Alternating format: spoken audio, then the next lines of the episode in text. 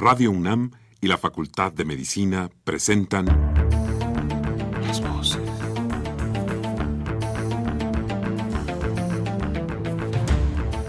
Voces. Las voces. Las voces. Voces. Las voces de la salud.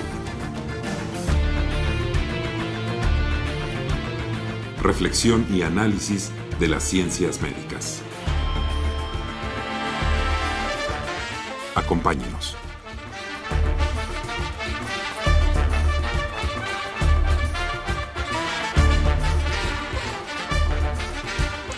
Muy buenas tardes, estimados radioescuchas. La Facultad de Medicina de la Universidad Nacional Autónoma de México y Radio UNAM tienen el agrado de invitarlos a que nos acompañen en su programa Las Voces de la Salud. Soy el doctor Andrés Aranda Cruzalta y el día de hoy para hablar sobre el Día Mundial del Riñón se encuentra con nosotros el doctor Mario Matos Martínez.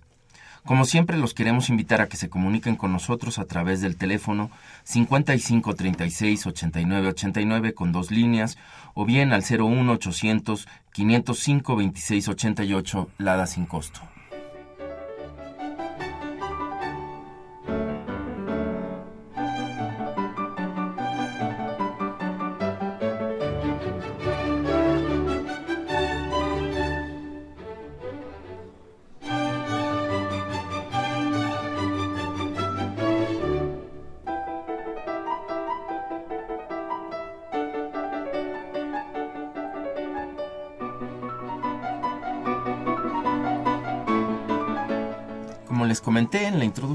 Les decía que estaba con que se encuentra con nosotros el doctor Mario Matos Martínez. Él es médico cirujano y además es especialista en pediatría y nefropediatría. Eh, actualmente es médico adscrito al servicio de nefrología pediátrica del Centro Médico Nacional La Raza en el Instituto Mexicano del Seguro Social. Eh, el teléfono de su consultorio, por si alguien está interesado en contactar al doctor Mario Matos Martínez, es el 56 51 58 69. Repito, 56 51 58 69. Doctor Matos, bienvenido. Es un gusto que estés aquí con nosotros. Gracias, gracias doctor Gas por haberme invitado en un día tan especial como es el Día Mundial del Riñón, este que se celebra los segundos jueves de cada mes de marzo cada año. Gracias. Muy bien, y justamente creo que ese es el, el motivo principal de que, de que te encuentres hoy con nosotros. Eh, yo quisiera que nos platicaras por qué y cómo surge este Día Mundial del Riñón, eh, cuál es su importancia, de qué se trata. Bueno, este día, como cualquier otras eh, entidades, otros órganos, otras enfermedades, se ha tratado de juntar en el mundo este, específicamente sobre un órgano. En, este caso corresponde al riñón. Eh, esto surgió con una iniciativa de la Asociación Internacional de Nefrología y las fundaciones de nefrología en el mundo hace 10 años. Hoy cumplimos 10 años precisamente en que se hace esta celebración. ¿Y cuál es el objetivo de este día? Simple y sencillamente es recordar que tenemos que buscar maneras para tratar de prevenir enfermedades que afectan a estos órganos maravillosos, que son una estructura que regulan muchísimas funciones del organismo y que eh, hoy por hoy ocupa uno de los principales eh, lugares en cuanto a las enfermedades que afectan estas, estos órganos y que causan mucho problema en el mundo, de manera que se trata de buscar, de promover medidas sobre todo preventivas para las enfermedades renales. Y comentabas que esto se hace año con año. Así es. Eh, el, supongo que como ocurre en otros, eh, en otros días mundiales dedicados Exacto. a los y demás, cada año va cambiando un poco la temática. Sí. Este, en, el, en el caso del Día Mundial del Riñón, este año, eh, ¿cuál es la...? Este año está dedicado fundamentalmente a las enfermedades renales en los niños. Sabemos hoy, hoy por hoy que pues los niños son el futuro del mundo y, y ya se está viendo enfermedades desde muy pequeños, estas enfermedades que nosotros llamamos crónico-degenerativas, se está viendo que se puede empezar desde la etapa de la infancia.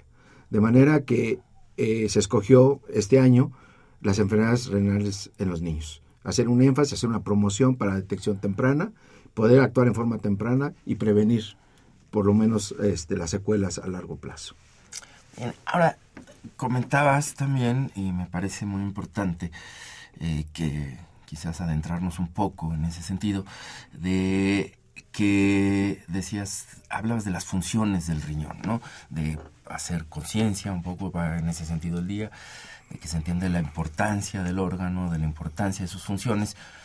Este, y me parece muy importante, valga la, redundancia, este, porque a veces eh, yo creo que cuando lo pensamos en términos de, una población abierta, a lo mejor no todo mundo tiene claro este, cuál es la función del, del riñón, cuáles son las funciones en plural, ¿no? Porque eh, si bien la función de filtración de la orina, que quizás es la que todos podamos reconocer, aún sin muchos estudios, eh, y es la más evidente, pero no es la única. el riñón tiene una importancia sistémica dentro del organismo fundamental. Yo no sé si nos quisieras platicar. Claro, sí, con todo gusto. Este, pues, ¿Cuáles, son? las funciones? ¿Qué es lo que hace el riñón? Sí, este, curiosamente nosotros somos un conjunto de estructuras celulares, digamos, de órganos, y evolutivamente los mamíferos superiores, donde estamos los, los seres humanos, hemos creado mecanismos para atraer lo que nosotros llamamos un medio interno nosotros nos tenemos que regular como en una eh, en un medio eh, en un medio acuoso. Nosotros tenemos que venir siempre eh, o estamos formados de estructuras que están disueltas en agua y minerales. Curiosamente, eso es lo que sucede. Como somos animales terrestres, vamos a llamarle de esta manera, tuvimos que crear, o la naturaleza creó, unos órganos que mantuvieran ese mar interno que los grandes fisiólogos llamaron la homeostasis. Bueno, en términos prácticos, nosotros podemos decir que el riñón regula ese medio interno. Es decir, elimina sustancias tóxicas que produce nuestro organismo, pero también tiene funciones de producir cosas. Por ejemplo, regula la presión arterial, regula la producción de sangre. Curiosamente, produce una hormona, una sustancia que se llama eritropoyetina y que hace que nuestra sangre se produzca. Regula todo lo que es la ingesta de, elementos como el sodio, el potasio, que están en los nutrientes.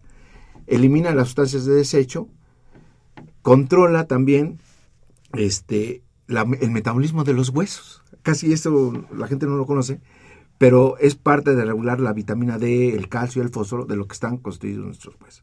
Es que tiene una eh, función integral, digamos, de metabolismo hemodinámico, o sea, todo lo que es presión arterial, gasto cardíaco, circulación sanguínea, y para formar orina, es, parte de su, de su función, este, y además contribuye para que todas las condiciones estén estables para que el individuo, por ejemplo, el niño, crezca en forma adecuada. De manera que no nada más es la formación de orina, como uno a veces piensa que es eso. Inclusive la gente cuando este, tiene algún problema de los riñones, dice, o, su hijo tiene un problema de los riñones, dice, no puede ser que esté enfermo de los riñones porque él orina mucho. uno cree que la, función del riñón es solamente orinar. Y eso no es cierto. El riñón tiene muchísimas funciones y podríamos hacer en cuatro grandes cosas. Filtración, es decir, sacar sustancias tóxicas, controlar la presión arterial, controlar el equilibrio hacia base, el metabolismo de los huesos y este y producir la, forma endocrinológica. Y la formación de sangre, ¿no? la formación de sangre, que, es la eritropoyetina, precisamente. Eh, o en esa, en esa función endocrina que decías, estaría esta, la, la, formación de eritropoyetina y una parte de la regulación de la presión arterial, ¿no? A través también de del sistema, que se llama, llamamos renina angiotensina y controla precisamente la el corazón curiosamente es muy afectado por los problemas renales. Este, muchas veces uno cree que la presión arterial por ejemplo está regulada principalmente por el corazón. Es cierto que el corazón interviene pero fundamentalmente está regulado por los riñones porque esto influye en el corazón. Y entonces es siempre está integrado Está integrado con el sistema nervioso central, con el corazón, con los huesos, con el tubo digestivo. El riñón es el gran regulador de estos órganos. Muy bien. Eh, ¿Qué se necesita o qué, cómo, digamos, cuáles son las condiciones fisiológicas ideales sobre las cuales tiene que estar trabajando un riñón. Es, esa es una situación que hoy, hoy estamos viendo con importancia vital. ¿Qué se necesita para que haya un buen funcionamiento renal? Primero, lo que se necesita es que haya una masa renal adecuada. ¿Qué significa? Que, los dos riñones estén íntegros en su número de sus unidades funcionales.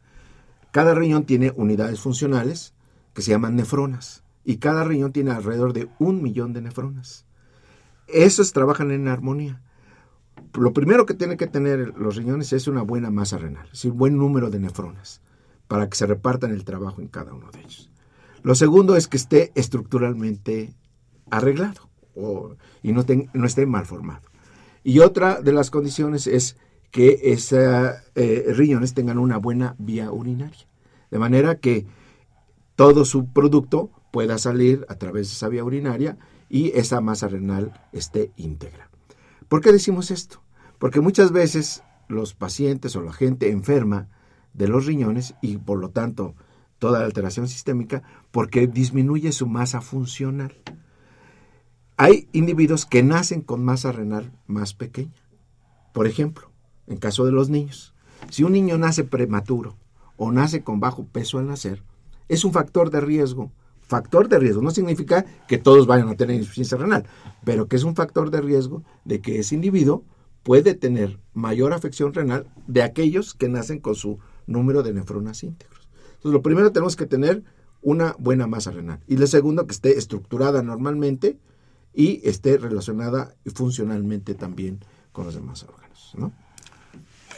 Eh, ¿Cuáles son los principales síntomas de las enfermedades eh, renales. renales? Bueno, porque solo para poner en contexto un poco la pregunta, eh, decíamos que en este Día Mundial del Riñón, pues una de las de las ideas es, o, de las cosas que va guiando tanto la temática, las ideas es pues uno difundir el conocimiento, que los expertos eh, como, como tú salgan y puedan hablar lo que, lo que es su trabajo, lo que conocen, lo que es conveniente que la población conozca. Pero por otro lado también decías, bueno, hay algo, se le dedica este año a las enfermedades infantiles. Yo, así antes de centrarnos muy rápido en las en los principales problemas infantiles, este sí me gustaría y por eso te hacía esta esta pregunta. Eh, pensando en estas funciones, ¿cómo se detecta? Si, la idea es prevenir, necesitamos pensar en los síntomas para saber cómo, qué es lo que podemos, o cuándo hay una alerta, exacto, Exacto, Es una, es una pregunta eh, este, interesante e importante. Este, uno, uno cree que los riñones no dan sintomatología. Y de hecho, eso se, esa, esa, esa idea se tiene más por cultura que por conocimiento. ¿Qué decimos esto? Precisamente hoy en todas partes del mundo datos del alma. Este, yo quisiera hacer dos énfasis. Primero, si el niño tiene alguna situación de riesgo, como, por ejemplo, obesidad. Hoy por hoy, la obesidad en los niños es un factor de riesgo ya para problemas renales. Eh, un paciente que detenga su crecimiento. Un paciente que tenga alteraciones en su hábito de la micción, por ejemplo. O un paciente que presente debilidad sin una causa explicable tendremos que buscar intencionadamente problemas renales. Se pensaba que no había problemas. Lo que pasa es que muchas veces nosotros achacamos que ese problema que tiene el niño se debe a otros problemas. Le voy a poner un ejemplo. Te voy a poner un ejemplo. Si decimos, es que el niño orina mucho. Cuidado con esa situación cuando el, el orinar mucho no significa función, mucha función. El riñón está, está diseñado para retener el agua que le necesita y eliminar lo que le sobra. Si sucede al revés, por ejemplo, si el niño no toma mucha agua y orina mucho, ese es un problema. Si el niño toma mucha agua y orina mucho, eso es normal porque está regulando, digamos, cada uno de eso. Ese es un ejemplo que se tiene. Dice, no, pues él orina bien, orina mucho, no está, no está, no está mal. Se pare las noches a orinar. Los seres humanos no estamos diseñados para levantarnos en la noche a orinar, ¿verdad? porque no estamos ingiriendo líquidos. Otra de las cosas que se da, otros signos que se da, Dice, este paciente está pálido, pues así es, o está en la adolescencia, o está creciendo, porque esa es cultura que tenemos, este, inclusive algunos médicos tienen ese, ese, ese, ese creer de que, ah, bueno, pues está creciendo, está en la adolescencia, está pálido, es parte de, de eso, y resulta que el paciente tiene deficiencia de eritropoyetina, aunque todavía no se han manifestado otras cosas bioquímicamente. Otra es que, el, por ejemplo, eh, vamos, si, si, te estoy siguiendo bien, entonces, en cualquier caso donde se sospecha anemia, una de las cosas que se tendría que descartar. Por supuesto, ¿no? pero por ejemplo, en un niño que, que, que tiene un medio económico regular, digamos, o, o, o un medio económico un poquito más alto, que no tiene otros datos de desnutrición, pero solamente tiene palidez y anemia, tiene que buscarlo primero, renal. Pero hay gente que da, dice, no, pues así es, es normal. O bien que no crece. Dice, no, pues es que así era su papá o así era su abuelo y resulta que el niño no crecía nada y de repente tiene un problema renal, ¿no? Entonces, sí hay, pero lo que pasa es que no lo reconocemos como problemas renales, pero sí existe. No, es un error decir no existen problemas este, que estén dando datos de alarma en los riñones. Sí hay. Entre ellos, fundamentalmente, estas alteraciones en el ciclo de cómo voy a ir a orinar o no. También las características de la orina. Fíjate que es interesante eso, porque muchos dicen, es que orina clarito. Cuando nosotros nos deshidratamos porque no tomamos agua, porque hace mucho calor, nuestra orina debe ser concentrada, muy concentrada. Eso es parte de la función de los riñones. Pero si sucede al revés, hay, cuidado, ¿eh?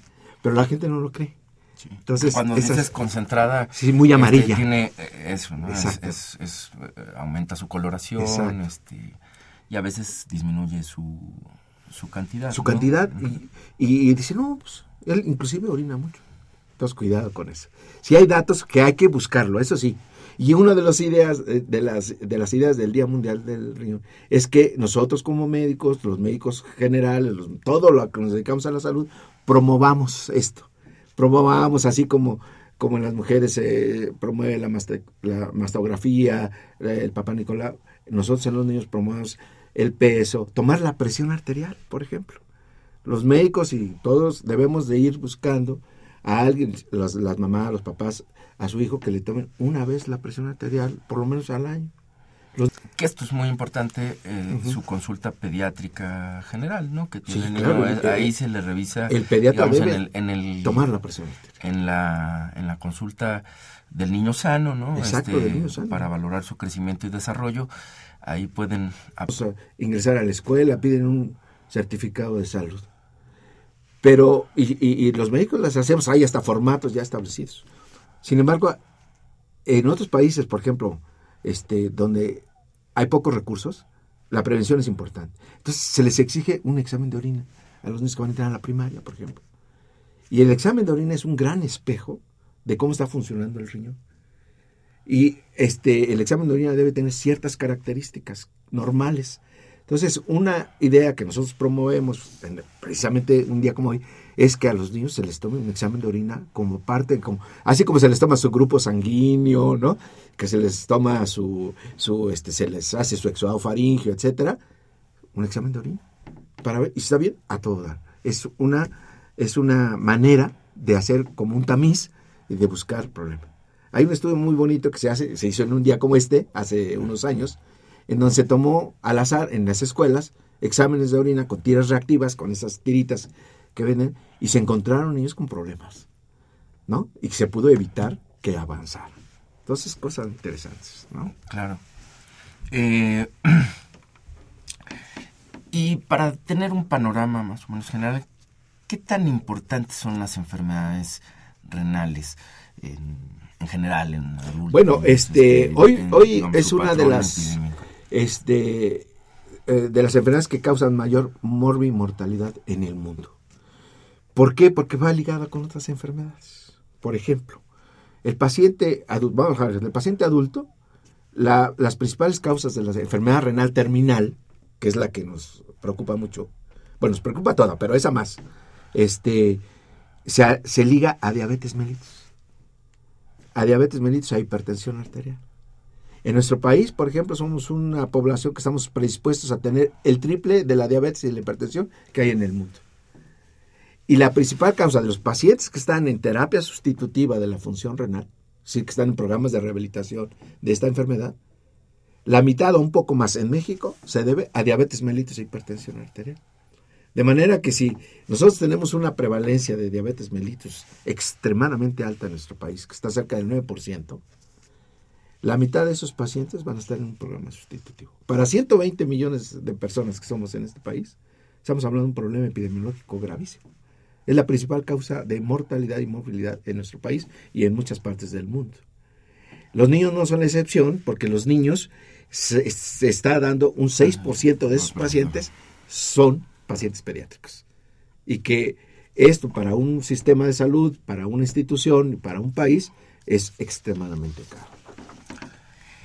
¿Y cuáles son, digamos, eh, ya centrándonos en, los niños, ¿no? Pues es la temática más importante, decías que es el, el 6, representan el 6%, de, ese total. de, ese total. ¿Cuáles son las principales enfermedades o los principales problemas eh, que se presentan durante la infancia? Esto es también algo que ha evolucionado a través del tiempo. Yo tengo ya un rato viendo niños con enfermedades renales y al principio de mi carrera yo veía enfermedades adquiridas. Por ejemplo, glomerulonefritis infecciosas, eh, glomerulonefritis de la púrpura vascular, que se llama de Schonley, o por lupus eritematoso sistémico. Pero hoy ha dado un viraje. Podríamos hablar de transición, no tanto de transición, sino yo le llamaría yo de explosión demográfica en ese sentido. Porque tampoco hemos abandonado mucho las enfermedades adquiridas, pero hoy está surgiendo mucho las enfermedades congénitas. De hecho, en el mundo se están haciendo programas para detectar, inclusive desde el punto de vista genético, alteraciones en los niños de enfermedades genéticas. Estamos hablando de hipoplasias renales, estamos hablando de enfermedad quística renal, estamos hablando de enfermedades eh, que se acompañan de otros síndromes, de malformación del parénquima renal, genéticamente hablando, y de las vías urinarias. Entonces, estas que antes ocupaban el tercer o cuarto lugar, ahora están ocupando el primer lugar. Y las adquiridas, como la posinfecciosa, el lupus, la púrpura vascular aguda, va pasando ya a un término secundario. Pero esto va variando a través del tiempo. Las enfermedades, como tú sabes bien, son cíclicas. ¿eh? Antes, este, por ejemplo, estábamos ya casi logrando eliminar la tuberculosis y hoy viene más, más, más agresiva la tuberculosis, la sífilis está regresando, el sarampión está regresando, inclusive la poliomielitis. Y así están dando vuelta a las enfermedades. Y en el caso de, de, las enfermedades renales, digamos, de este cambio de patrón epidemiológico, eh, ¿qué es lo que lo explica? hay dos cosas, hay dos cosas, hay dos cosas que, que, que explican estos factores. La primera es que eh, evidentemente, aunque seguimos siendo un país de pobres, de muchos pobres, este, ya no era tanto como en otros siglos. Hay un estudio que hizo el doctor Sir Cameron, que es un gran nefrólogo pediatra, este, en donde comparó que, por ejemplo, las enfermedades adquiridas en la Inglaterra pobre, antes de que fuera rico, era muy, muy, muy frecuente, igual que en los países latinoamericanos hoy en día. Eh, y después, conforme fue evolucionando, fueron haciendo este, este viraje para enfermedades ya no adquiridas, sino más bien crónico-degenerativas o genéticas. Esa es una de las cosas. Hoy, pues se puede prevenir un poquito más las adquiridas, pero está surgiendo ya hoy el precio que pagamos por, por estar en, este, en esta tierra, muchos, de estar viviendo y tantos años, es que estamos sufriendo ya enfermedades degenerativas. Inclusive hoy detectamos ya desde etapas muy tempranas, inútero, por ejemplo, ya las malformaciones. Y ya se empieza a ver y, está surgiendo más, por eso eleva su incidencia de estas enfermedades porque se están detectando más y porque ahora tenemos más recursos para detectarlas. Antes quizás fallecían, antes de, antes de, este, de hacer el diagnóstico, el paciente fallecía o moría, y este, hoy no, hoy se pueden, se salvan más niños, y pero curiosamente con sus, con sus defectos. ¿no? Con algunos de estos problemas. ¿Cuál es eh, eh, la enfermedad más frecuente que padecen los, los, los niños? Eh, de, este grupo hoy en día? Hoy, hoy en día es displasias renales. Ese se ocupa el primer lugar. En segundo lugar están lo que se llaman las, las, las eh, malformaciones de las vías urinarias. Hay una cantidad enorme de malformaciones de las vías urinarias, reflujos vesicoureterales, estenosis de las vías urinarias, malformación de las vejigas, ¿no? Y que eso conlleva, si no se trata tempranamente, a lo que se llama nefropatía del reflujo y a insuficiencia renal. Y en tercer lugar, que ya está, digamos, este, rebasando esto, se llaman las glomerulopatías. Las glomerulopatías son enfermedades en donde una parte de esta unidad funcional que se llama la nefrona, una parte que es el glomérulo, que es el filtro, digamos, este, es el que sufre mucho, se inflama, generalmente es inducido por problemas infecciosos o problemas autoinmunes, como en el lupus eritematoso. Esta enfermedades autoinmunes, decimos, está donde el organismo empieza a crear anticuerpos hacia estructuras propias, ¿no? Y entonces inflama el glomérulo, y este hasta que los, después de cada inflamación hay un problema de reparación, ¿no? Una situación de reparación que generalmente es con fibrosis. Y entonces disminuye la masa renal, lo que ya decíamos al principio, y disminuye la unidad funcional y entonces empieza a haber progresión en la insuficiencia renal. Entonces, alteraciones genéticas, el parénquima renal, como las hipoplasias o las displasias, enfermedad quística renal, la malformación de las vías urinarias y en tercer lugar tenemos las glomerulopatías adquiridas ya sea infecciosas o por otras enfermedades como el lupus o las enfermedades que llamamos autoinmunes. Ahora bien, hablas de estas unidades eh, funcionales, ya han salido varias veces, poco para que dos cosas que yo creo que podrían resultarle de interés a nuestra audiencia es eh, bueno que estas unidades que nos explicaras un poco que estas unidades este pues son muy son pequeñas, son, microscópicas. Microscópicas, sí, estamos, cuando estás hablando de ellas, estás hablando de, cuestiones que se ven al microscopio, este, y por tanto, desde el punto de vista clínico, eh, su acceso, digamos, la valoración de la pérdida de masa implica una serie de pruebas este eh, que, que a veces miden de manera indirecta más bien sí, claro. ¿no? podemos ir a ver y contar las, sí, este, nosotros tenemos un procedimiento para ver la ultraestructura pero digamos esa es la parte final ¿qué es lo más importante en esto? lo más, lo más importante para todo público, para toda la gente, para nosotros como médicos también, es ver cómo se manifiesta esta alteración, digamos, ¿no? Eh, lo que nosotros llamamos síndrome nefrótico o síndrome nefrítico. ¿Qué entendimos por eso? En el síndrome nefrótico, por ejemplo, la presencia de proteínas en la orina. La presencia de proteínas en la orina nos habla de que hay un problema en una estructura del glomérulo. Que se ve con el examen general de orina. precisamente con el examen como La presencia de hematuria, o sea, sangre en la orina esa manera. A veces la vemos, macroscópicamente la puede ver, y la mamá o el paciente, eh, si es adulto, va con el médico y dice, doctor, estoy orinando sangre. O bien estoy orinando en forma oscura, pero oscura de a veras, no oscura de así que esté muy concentrada, normal, sino que hacen, por ejemplo, como Coca-Cola o como, como refresco de cola, digamos, ¿no? Entonces, eso podría ser un, un dato de alarma. La proteinuria, por ejemplo, para la gente así que no es médico o que es con demasiada espuma en la orina. Y eso se ve, este, bueno, en el recipiente que se está emitiendo la orina, se ve esa, esa, esa, esa ese tipo de, de, orina. Y este, y otro de los es la presión arterial. ¿Cómo se da la presión arterial? Los niños son muy tolerables. Entonces, si un niño está hipertenso, no le va a decir, me duele la cabeza. ¿No? A, diferencia de uno cuando es adulto y tiene la presión alta, uno lesiona los oídos, ve lucecitas y le duele la cabeza. el niño pues dice, no, me duele un poco la cabeza y todo eso. Y entonces tenemos que buscar intencionadamente. Entonces, alteraciones en la orina, en la, en la frecuencia y en la forma de que el niño va a orinar, la presencia de esta orina muy espumosa, no una orina con tantita espuma, porque también resulta que de, repente va a decir, es que se orina con, pero es normal, porque si, sobre todo si es varón, con el chorro de orina puede ser un poquito de espuma. Pero hay veces que es demasiado turbia, con mucha espuma, eso es un dato de alarma. O bien que esté roja o con, como decíamos, oscura como refresco de cola, esos son datos de alarma, presión arterial. Que el niño esté pálido sin que tenga ninguna otra cosa, por ejemplo estamos hablando ya de, estas partes.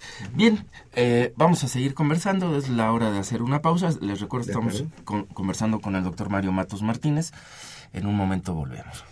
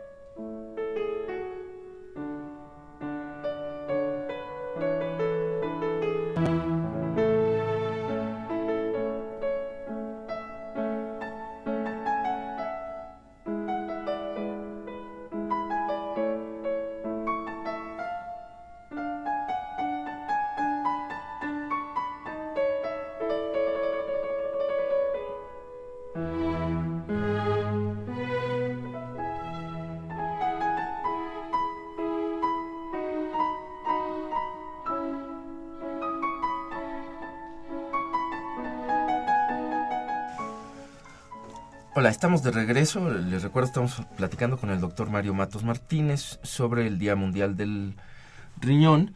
Eh, les recuerdo el teléfono del consultorio, el doctor Matos Martínez es el 56 51 58 69.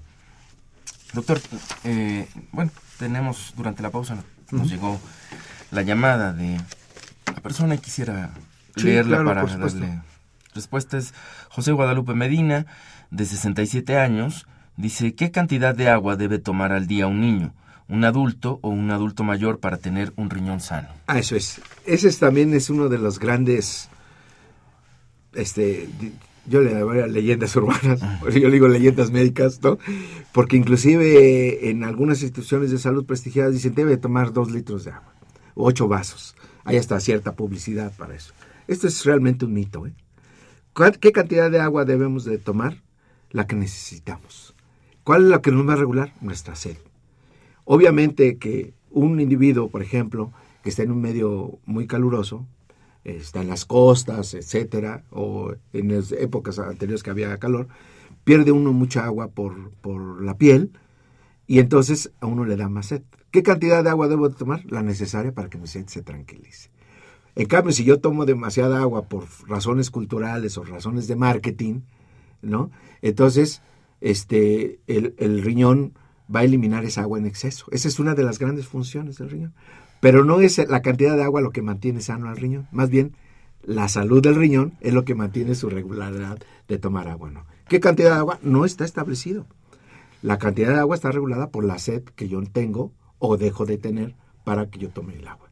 El hecho de que tomar dos litros de agua no va a prevenir enfermedades renales si tiene problema, un problema de hipoplasia, un problema de vía urinaria, no la previene. Bien. Eh, y por supuesto que además es distinta la que requiere un niño, Sí, claro, por supuesto. Sí, sí, sí. y en qué clima estás. En qué condiciones, exacto. clima, sí, exacto, exacto. condiciones metabólicas. Todo eso es totalmente diferente. Eh, bien, pues no sé eh, si nos podrías hablar,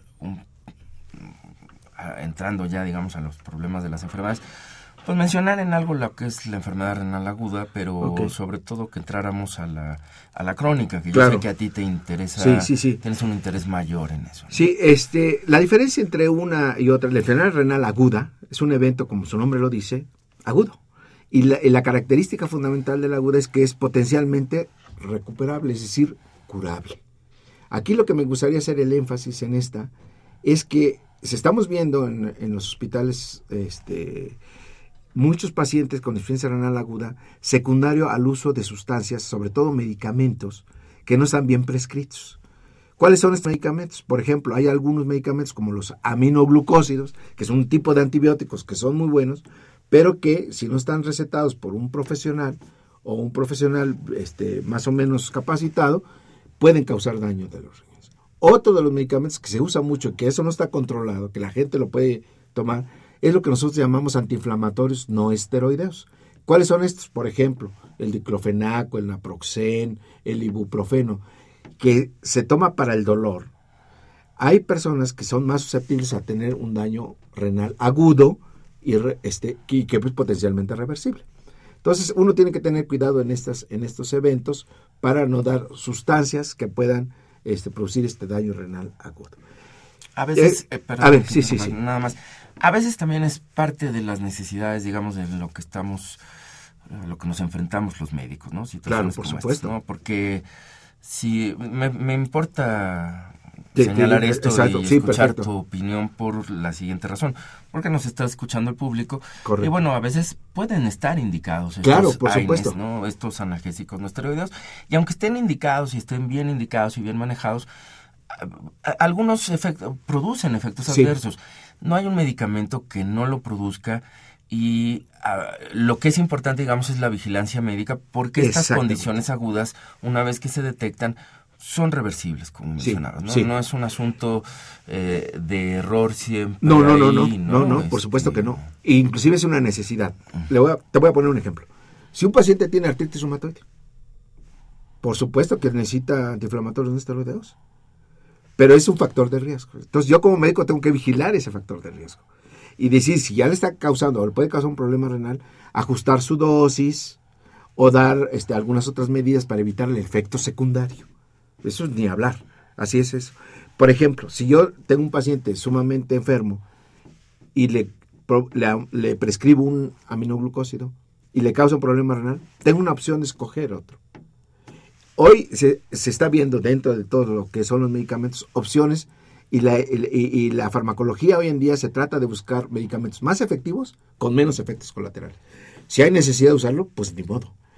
Otro ejemplo te voy a decir de la aguda y que y yo veo mucho, que son los pacientes, por ejemplo, que tienen cáncer y reciben quimioterapia. La quimioterapia es bastante agresiva para los riñones. Y siempre yo le digo a los oncólogos, usted quite el tumor, porque es lo que es lo prioritario. Si hay daño renal, yo veré cómo lo voy a proteger. Pero no puedo decir, para proteger el riñón no le des quimioterapia. No, pues imposible, ¿no? Porque es, es prioritaria la quimioterapia.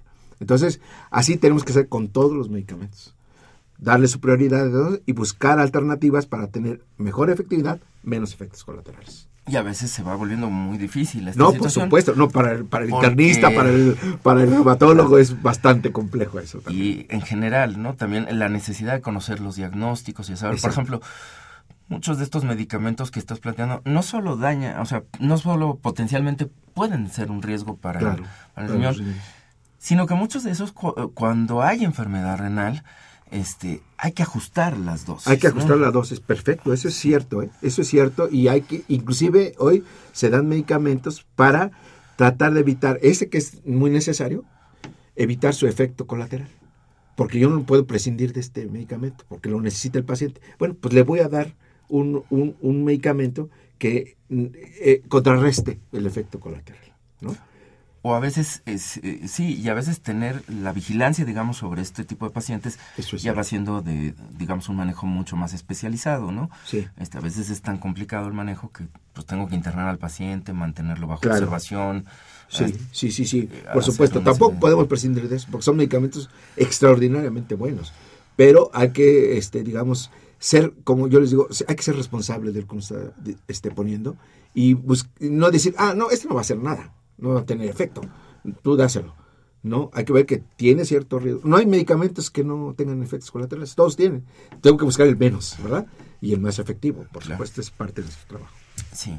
Eh, y ahora, sobre las crónicas. El, crónico es un verdadero problema. Este daño renal agudo, o, un, otro, este, digamos, otra etiología, es la insuficiencia renal crónica.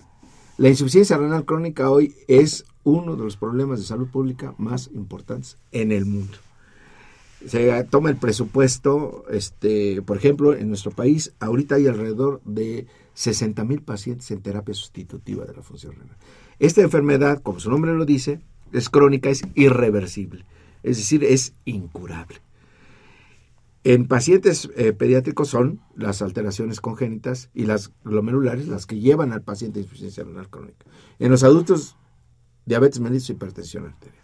Entonces, ahí es donde se va perdiendo progresivamente la masa renal y el, el, individuo con esa pérdida de la masa renal ya no tiene capacidad de ir este, solventando las demandas que tiene el organismo.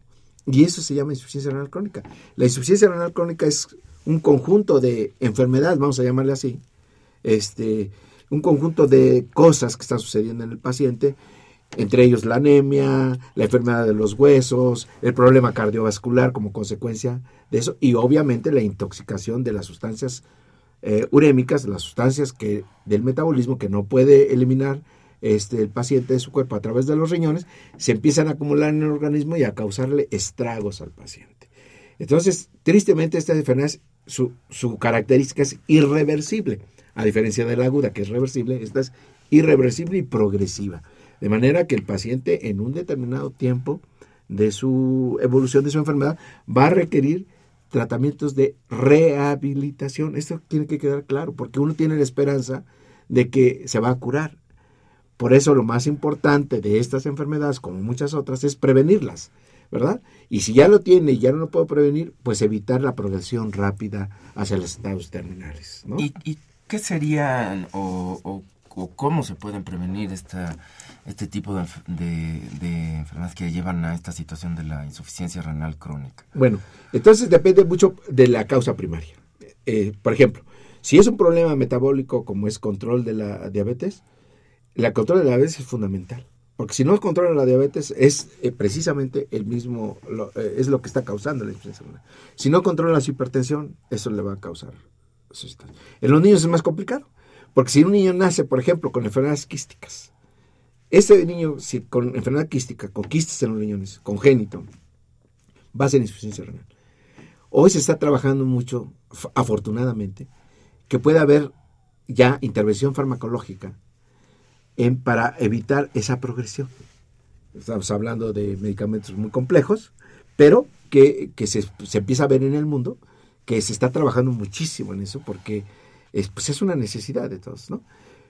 Por ejemplo, hay enfermedades que nosotros llamamos lisosomales, es decir, sustancias que se van acumulando en el tejido que no podemos eliminar por, por deficiencias genéticas.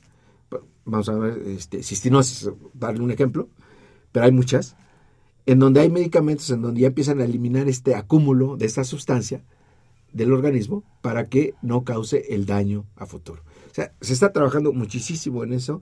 Hay este, cosas que sí se pueden controlar, pero hay cosas que no. Por ejemplo, si nace con los riñones muy pequeñitos, nosotros protegemos la reserva renal, porque es como un partido de fútbol.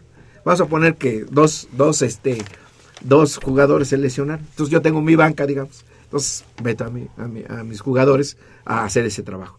Pero conforme se van perdiendo estas unidades, ya los que están sanos, digamos, se empiezan a agotar de trabajar tanto y entonces empieza a hacer insuficiencia renal. Entonces hay que proteger a esta reserva renal que no trabajen tanto y hay medicamentos que pueden ir regulando un poquito este trabajo excesivo que tienen los riñones. eso, claro, eso es justo lo que quería preguntar. Ya una vez que se establece la insuficiencia renal crónica no hay vuelta para atrás, pero eh, digamos, eh, ¿qué tan importante es el diagnóstico bueno, eh, temprano? el diagnóstico temprano es cambia, esto. cambia la situación del sí, claro. El para toda terapia de rehabilitación, entre más temprano sea, mejor, ¿no? Entonces, ¿cuál es mi objetivo para la rehabilitación? Primero, si va a progresar la insuficiencia renal, lo haga lo más lento posible. Lo más lento posible. Segundo, si va a entrar una terapia de rehabilitación, llamémosle programas de diálisis, que es una terapia de sustitución de la función renal, por lo menos parcialmente, por ejemplo, una diálisis bien planeada, no una diálisis, digamos, casi de urgencia. ¿Por qué sucede esto? Porque también nosotros en nuestro país, tristemente, no tenemos una cultura de rehabilitación. Al no tener esa cultura de rehabilitación, satanizamos un poco las terapias tú puedes darte cuenta de que cuando uno le dice a un paciente diabético, te vamos a poner insulina, hay cierto rechazo. La insulina es uno de los grandes medicamentos del siglo XX. Sin embargo, está como satanizado, como que hace daño, pero no, porque, pues ni modo, así tenemos nuestra cultura. Igual cuando le decimos a un paciente con insuficiencia renal, ¿sabes? Te voy a poner ya en diálisis, no lento. Bueno, es una decisión que se puede tener. En caso de los niños, son los padres los que deciden, ¿verdad? Pero curiosamente, cuando ya está avanzando la enfermedad, ya llegan en un estado muy avanzado, casi muriendo, dicen, doctor, ahora sí quiero que le ponga la diálisis.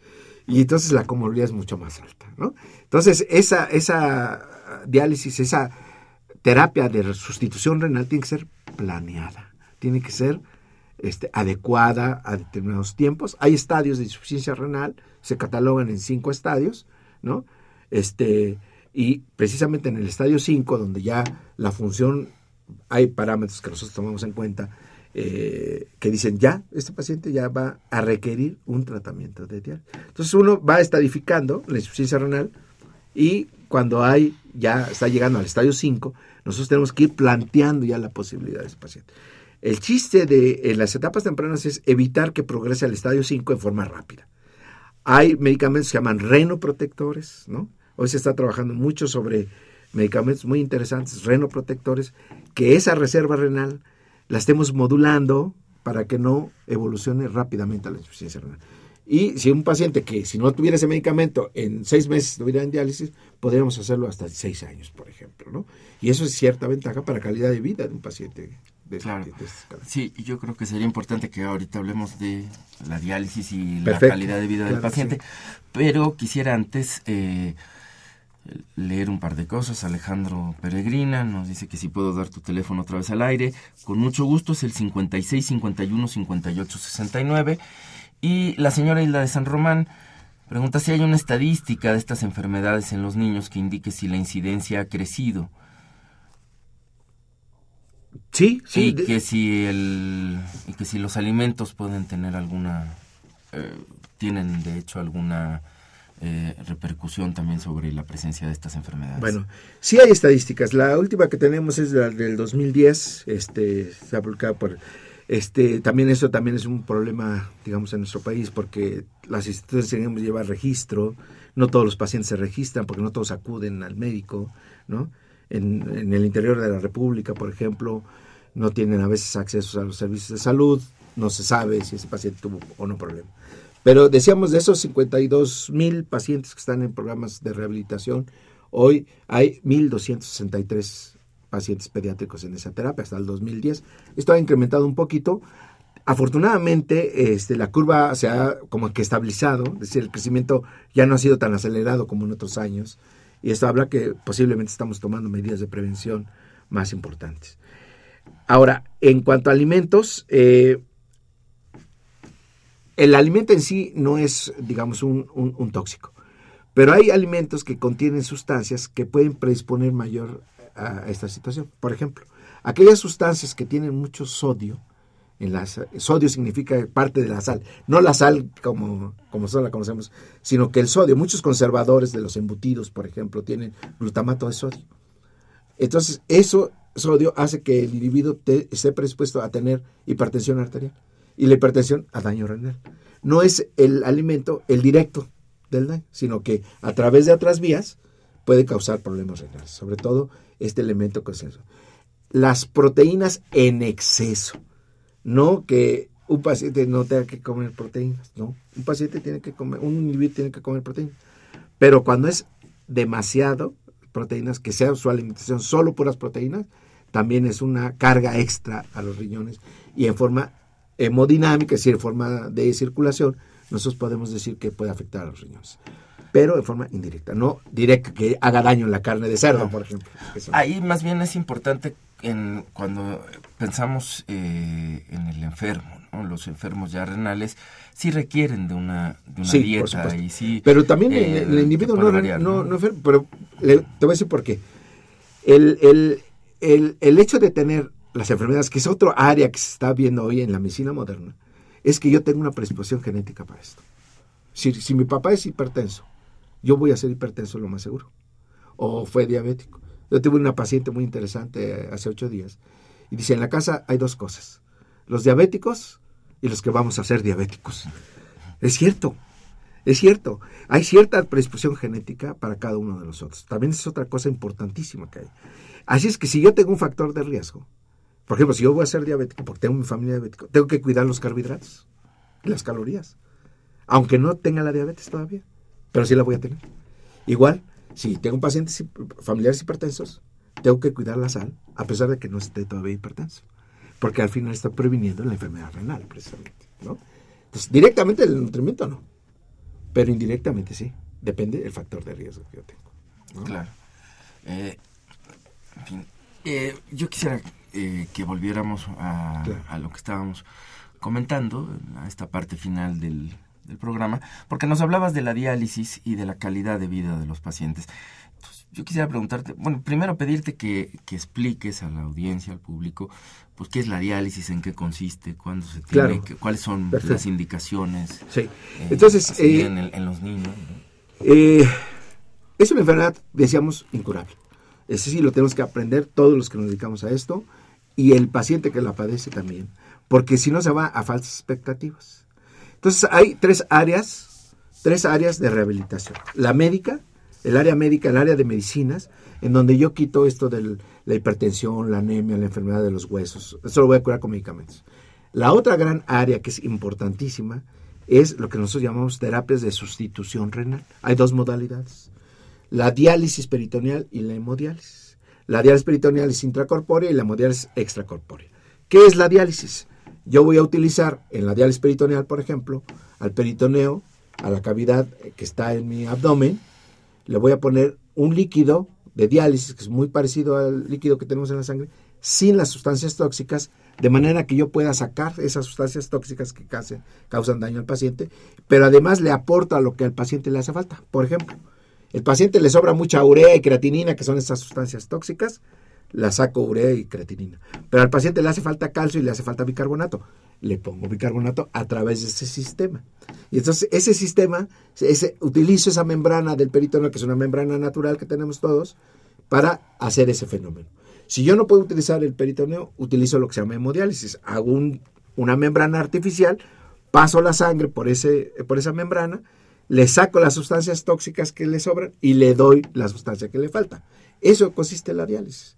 Por supuesto que es una terapia compleja, porque hay que poner accesos, hay que poner este, insumos, que, este, y además hoy se hacen esos procedimientos en casa, sobre todo la diálisis peritoneal se hace en casa, se le enseña al paciente cómo hacer esta terapia, es como una terapia de rehabilitación, yo digo, tienen, así como cuando uno tiene una discapacidad, tiene su equipo, tiene su bicicleta, y le enseñan a manejarse eso, ellos también se les enseña a hacer este, inclusive a los niños. ¿eh? Hay niños, yo tengo niños de 8 o 9 años que manejan perfectamente bien su sistema porque son muy inteligentes. ¿no? Entonces, esto se lleva a cabo. Y la tercera etapa de rehabilitación es el trasplante. Son de rehabilitación no de curación, porque aún el trasplante, que es la etapa, digamos... Este, perdón, sí, sí, pero antes, antes de pasar al trasplante, que sí me parece muy, importante que lo toquemos eso, antes de que termine el programa, pero eh, sí, eh, como mencionaste la cuestión de calidad de vida y mencionas, digamos, estos dos procedimientos de diálisis, la peritoneal, la hemodiálisis, eh, pues sí, te preguntaré un ah, poco cómo incide esto en la calidad de vida. Esto es importante porque eh, aquí estas dos modalidades van a influir un poco.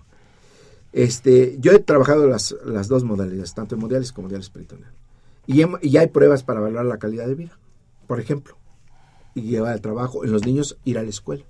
La diálisis peritoneal les permite mejor eso, porque es una diálisis que se hace nocturna, con una máquina, este, y el, el, el paciente puede, puede acudir. ¿La hemodiálisis? La, diálisis peritoneal, también hay automatizada. Hay máquinas de diálisis Hablas de la peritoneal. De la peritoneal, sí. Sí, peritoneal, como hace rato comentabas sí, sí, del caso de, de hacerlo Hay diálisis peritoneal automatizada. También hay máquinas para diálisis peritoneal y esa es más fácil que el paciente se la lleve a casa. De manera que el paciente en diálisis peritoneal no está yendo a una unidad de hemodiálisis, que es la otra modalidad, que es una máquina para hemodiálisis, en donde el paciente pierde tres veces por semana la mitad del día. Entonces ahí hay un poquito de esto, porque si se trata de rehabilitarlo, significa meterlo a su vida productiva, a su vida social y a su vida familiar. Y si tú no le das esa calidad de vida a su paciente, nuestra terapia se hace difícil. Por eso el paciente la rechaza, ¿no? Porque él quiere una calidad de vida mínima. Entonces, eh, hay sus pros y sus contras, cada una de ellas. Hoy por hoy, la diálisis peritoneal ofrece un poquito mejor de calidad de vida que la hemodiálisis. Y así, pues estamos casi por terminar el programa, pero querías comentar un poco la cuestión de los trasplantes, que creo que es, eh, digamos, esta otra otra parte de terapia de rehabilitación, le llamabas, ¿no? Sí, y esta terapia no es la etapa final, porque muchas veces el mismo paciente cree, diálisis peritoneal, hemodiálisis y trasplante, como que es la historia, no. Él puede entrar en cualquiera de las terapias en cualquier momento. El trasplante renal, pues como su nombre lo dice, yo voy a poner un órgano, puede ser de donador vivo relacionado, que es un, familiar, ¿no? O de un donador que nosotros le llamamos donador amigo, un, individuo que tiene muerte cerebral y que dona sus órganos, puede dar este órgano a este individuo. Es una terapia que requiere toda una infraestructura y que es una muy buena terapia, pero no es, digamos, este, que yo ya me voy a liberar, ¿no? Tienen que tomar medicamentos y muchos cuidados y se tiene que ir vigilando también a través de la consulta externa. Eh, en nuestro país tampoco estamos muy acostumbrados desde el punto de vista cultural a donar órganos cuando nosotros ya no los necesitamos y entonces hay una cantidad enorme de pacientes en espera de estos órganos porque no todos los donadores vivos relacionados pueden donar sus órganos, ¿no? Hay que buscar compatibilidades, etcétera y además uno como nefrólogo, cuando uno, digamos, quita la mitad de la masa renal en un individuo sano, uno ya siente un poquito de preocupación, digamos, ¿no? Porque, pues como quiera que sea, yo tengo que cuidar los, los riñones de todo el mundo. Claro. Eh, se decía que, y, te lo quiero preguntar antes de rápidamente, es ¿qué tanto el otro, la otra mitad de esa masa renal, qué tanto el otro riñón compensa esa, Compensa, tiene que compensarlo y trabaja el doble. Trabaja el doble, precisamente es, le quita el 50% de la masa renal a un individuo. Como lo está donando en forma altruista y eso está muy bien, y está permitido y es correcto, el otro riñón hay que protegerlo. Hay que protegerlo porque se le quitó el 50% y está trabajando el doble. ¿no? Es como si yo siempre les digo, bueno, vamos a poner que en la oficina se, se incapacita uno y todo el trabajo que tenía el otro se lo pone. Entonces él tiene que trabajar el doble y por lo tanto tiene ya un factor de riesgo para que se empiece a agotar. Entonces tenemos que ir cuidándolo y dándole también renoprotección a este paciente. Pero uno puede vivir con un riñón bien. Pues, eh, doctor Mario Matos, eh, se nos ha terminado prácticamente el tiempo. Ha sido un gusto tenerte aquí con nosotros. No sé si quieras rápidamente comentar algo. Bueno, este, eh, yo quisiera ver, aprovechar y agradecerte que me hayas invitado. Este, aprovechar para decir, este, hay que prevenir para, para no lamentar. Hay que prevenir para no lamentar y cuidar los riñones es nuestra prioridad.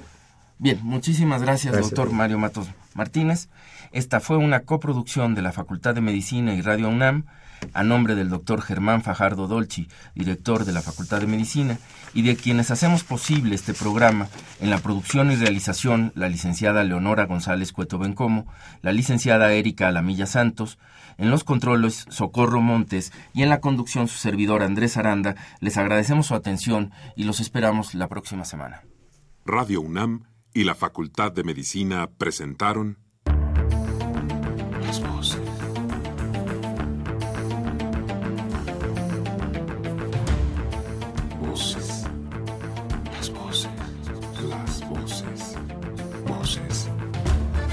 Las voces de la salud.